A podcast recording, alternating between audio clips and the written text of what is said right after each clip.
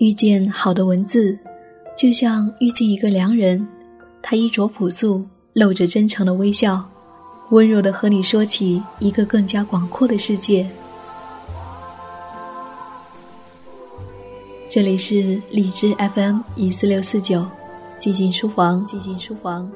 我是夏意，我是夏意，和你一起虚度美好时光，美好时光，美好时光。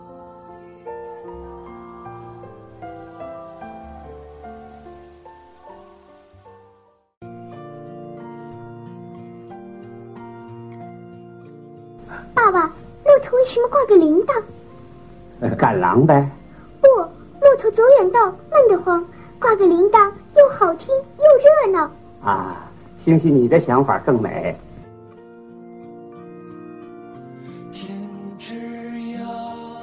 地之角，知交半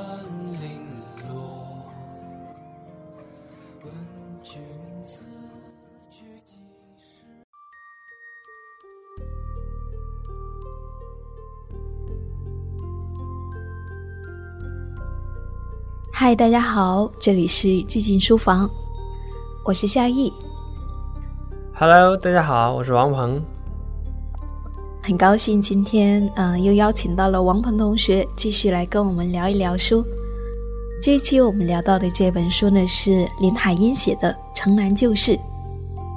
对我们每个人对这本书一定不会陌生，因为其中的一篇文章叫做《爸爸的花儿谢了》，出现在初中或者小学的课本上面。我们每一个人都应该读过这篇文章。读完那篇文章，总会有一种乱七八糟的想法进入你的脑子里面，因为你在中国接受教育嘛。但是呢，当你读他的原著《城南旧事》的时候，你读完之后就只剩下感动了。他写童年写得很好，所以说今天我们聊的话题呢，就是城南旧事和童年。对，其实《城南旧事》就是他的童年嘛。因为林海音他过去的童年就是有很大一部分时间是在北京度过的，所以他写的这本书呢，就是她在六岁到十三岁这段期间，在北京发生的一些故事，嗯，他身边的一些人的故事。对这些包罗万象的故事，他也讲述了北京城当时的风土人情，然后就给我们展现出了当时北京城的那个社会的一个全景。但是呢，他又站在一个很平凡的一个角度去看，而且这些人物都是我们今天看来的话，都是一些边缘的人物，对比如说他的那个保姆啊，对。嗯，还有他偶遇的一个贼，还有一个，还有他的那个秀珍，还有他的好朋友妞儿，对，嗯还有就是一个妓女，对。然后那个秀珍呢是人们口中常说的疯子，对。所以这些人物呢都是我们大部分人都不会去注意的一些小人物。对。但是我们今天要聊的呢，是如何在一个啊，可能那并不是一个很好的社会哈，因为当时比较贫穷，比较落后，人们的生活也不好，命运也不好。嗯，因为林英子她是一个小孩子嘛，用她的眼光去观察这个世界的时候，哎，你并没有发现那么多丑，那么多恶，哎，你会发现那么多真，那么多善，那么多美。对。林英子她就是一个美好心灵的一个体现，是我们最初的那种很纯洁的心灵。我觉得我们小时候都是这样子的呀，只不过长大了以后，嗯，就多了很多各种各样的世俗的一些观念来去评判这个社会。对，就是那种纯真，然后眼眸是很明亮的那种感觉，这就是林英子在这本书中给我们的感觉。所以在读这本书的时候，我觉得就是，嗯，总是可以看到这些在我们今天看来，在我们成人的世界看来，那些不好的角色，我们认为是不好的人物，比如说一个偷东西的人，或者说一个妓女，或者说人们觉得人们口中的一个疯子。但是呢，在林英子的眼中呢，他们就是一个个很可爱的人物，他们也有着自己的喜怒哀乐，他们也有自己的爱，有自己的追求。只不过在那个时代，在那样的社会当中，他们并不会被那个社会所接纳。比如说那个秀珍的故事吧，小桂子，我的小桂子，不，我叫英子，林英子。啊，不是，他不是我的小桂子。嗯，啊，秀珍喜欢上了一个来北京的一考试的一个大学生，后来因为运动嘛，所以这个大学生呢就被抓了起来。但是呢，秀珍怀了他的孩子，在当时那个时候就是是很不耻的一种现象。但是秀珍还是坚持着把孩子生下来，但是她的父母实在是忍受不了舆论的压力，就把孩子给送走了。对送走了，然后这个孩子就被就就被捡走了。所以后来秀珍之所以会被别人说疯，那是因为她很想念她的孩子，想念她的夫君。但是这个时候呢，成人的偏见呢，就是说，哎，这个女人啊是疯的。但是在林英子里眼里呢，她不存在于成人的这种偏见，对，她是以她以她自己那种最纯真、最善良的那种视角，她去看待他，她觉得这个人会是我的好朋友。对，然后他会给他嗯用一些指甲花给他染指甲呀，他给那个他的小孩做的衣服呢，也会给林英子试穿一下呀什么的。对啊，林英子就经常会去看他，会去听他讲故事。对嗯，有时候当他难过的时候，那个人们口中的疯子，那个秀珍，他也会抱着林英子哭。就他总是去帮助他人，他很善意的去对待他身边的每一个人。对。然后同样的故事呢，还是一个那个一个贼的故事，就他巧遇了一个贼，但是他不知道他是一个贼啊，啊，他嗯只不过是说某次捡球的时候，他发现那个盆子里啊有一些东西，那东西在他眼里看起来就比较金贵了，所以就在这种好奇心的驱使下呢，他一次一次的就闯进那个草丛，最终遇见了那个贼。啊，那个贼就是问他，哎，你觉得我在这里是干嘛呢？那林英子，林英子就很自然的说，那，我觉得你在这里上厕所。他就不会觉得他是一个贼啊，他不会觉得这个世界上有那么多坏人啊。但是后来之后呢，他看到这个贼被抓起来了，他很同情这个贼的，别人都鼓掌叫好，这个贼终于被抓起来了。他为这个贼感到悲伤，因为他可能觉得，哦，从此以后他的妈妈就没有人照顾了。从此以后，他的弟弟可能就没有办法读书了。这些都是他很自然的一个表现，没有经过社会洗礼的一个小孩子的一个心灵。对他不会以成人的偏见去看待这个世界。所以我觉得这就是这一本书中最美好的地方，对它能够让我们找回我们曾经的样子，我们童年时候的那种单纯的状态。嗯，可能这种状态是我们已经遗失了很久，就是我们在长大的过程中，我们也学会像别人那样子，以一种所谓成人的眼光去看待这个世界。所以，我觉得通过读这本书，你好像又把你的童年捡起来了一样。长大是一个不是那么随便的一个过程，就好比我们的作者林英子，嗯，他希望在他毕业的时候能够代表他全班的同学能够在毕业典礼上发言嘛，他就发言了。但是在他发言的时候，他突然知道他的父亲出了事情，啊，可能被抓起来了。对，所以呢，他这个时候他会觉得，哦，他长大了，家庭的压力可能要在他身上了，他要照顾他的母亲，他照顾他妹妹、弟弟，他承担起一个当姐姐的责任来。他这种时候他说，哦，爸爸的花儿谢了，我也不再是小孩子了。就像我们长大以后一样，我们也不能够像小时候那样子去依赖我们的父母。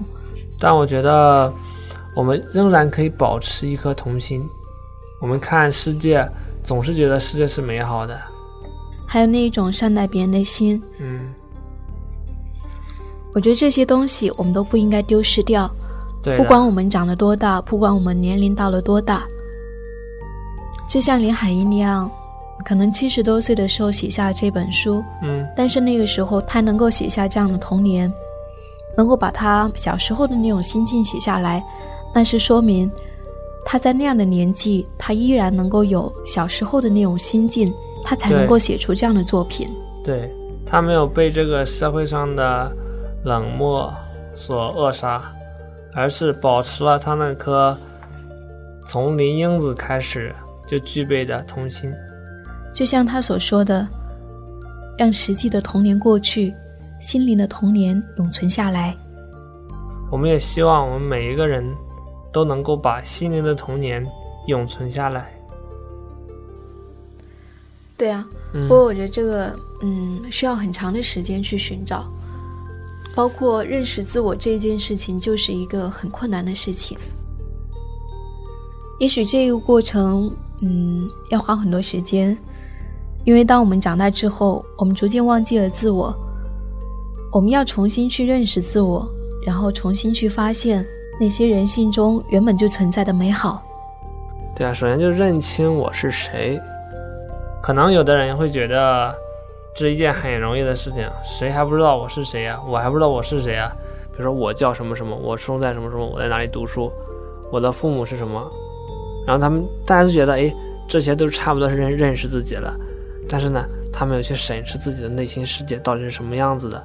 他没有去沉思自己那些潜意识，那些在他脑子里已经约定俗成的那些条条框框到底是什么样子的，就是那些东西才决定了自己真正是谁，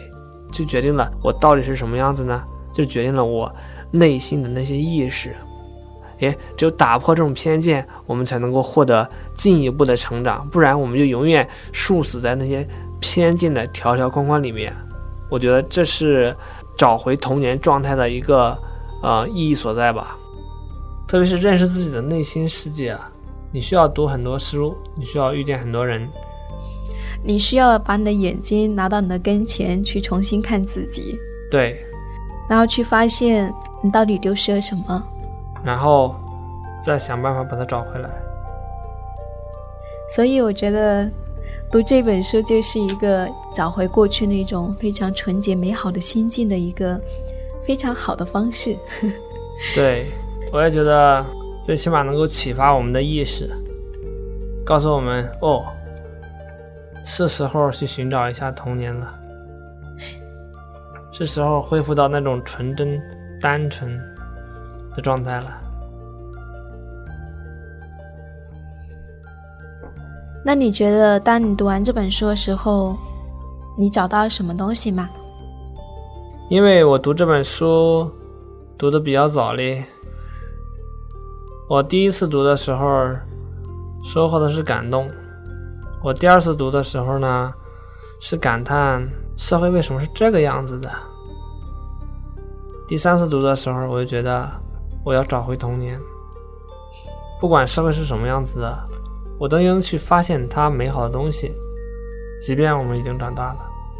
但那只是年龄上的而已，对。心灵上的长大永远是在于我们自己。对。所以说起童年，真的有太多的话要说，而童年又是我们一生中很短暂，但是又非常重要的一个阶段。嗯，不过我们现在都已经长大了，我们没有办法再回到过去那个童年的自己。嗯，但至少，我觉得我们可以做的就是在心灵上，我们可以努力的去靠近，嗯，童年的时候还纯净的那个自己。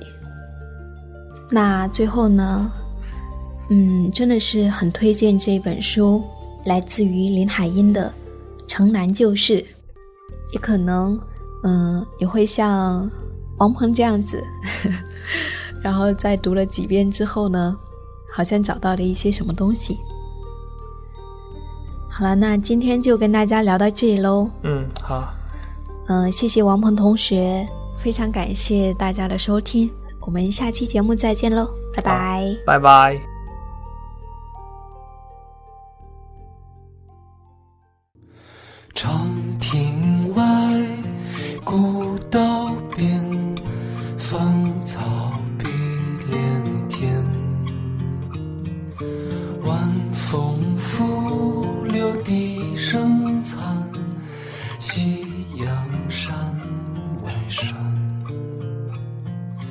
天之涯，地之角，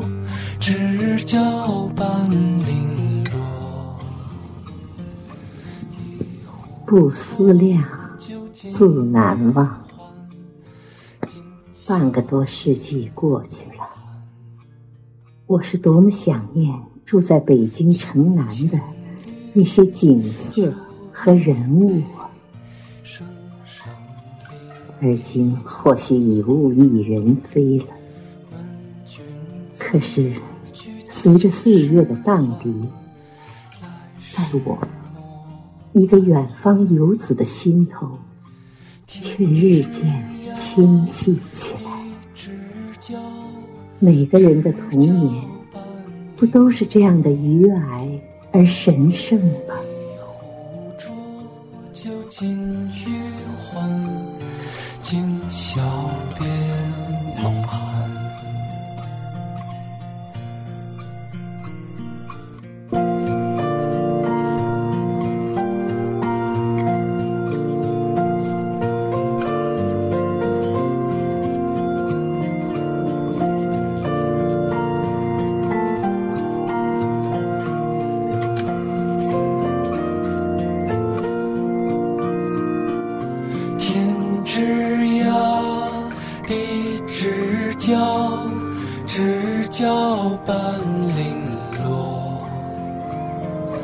问君此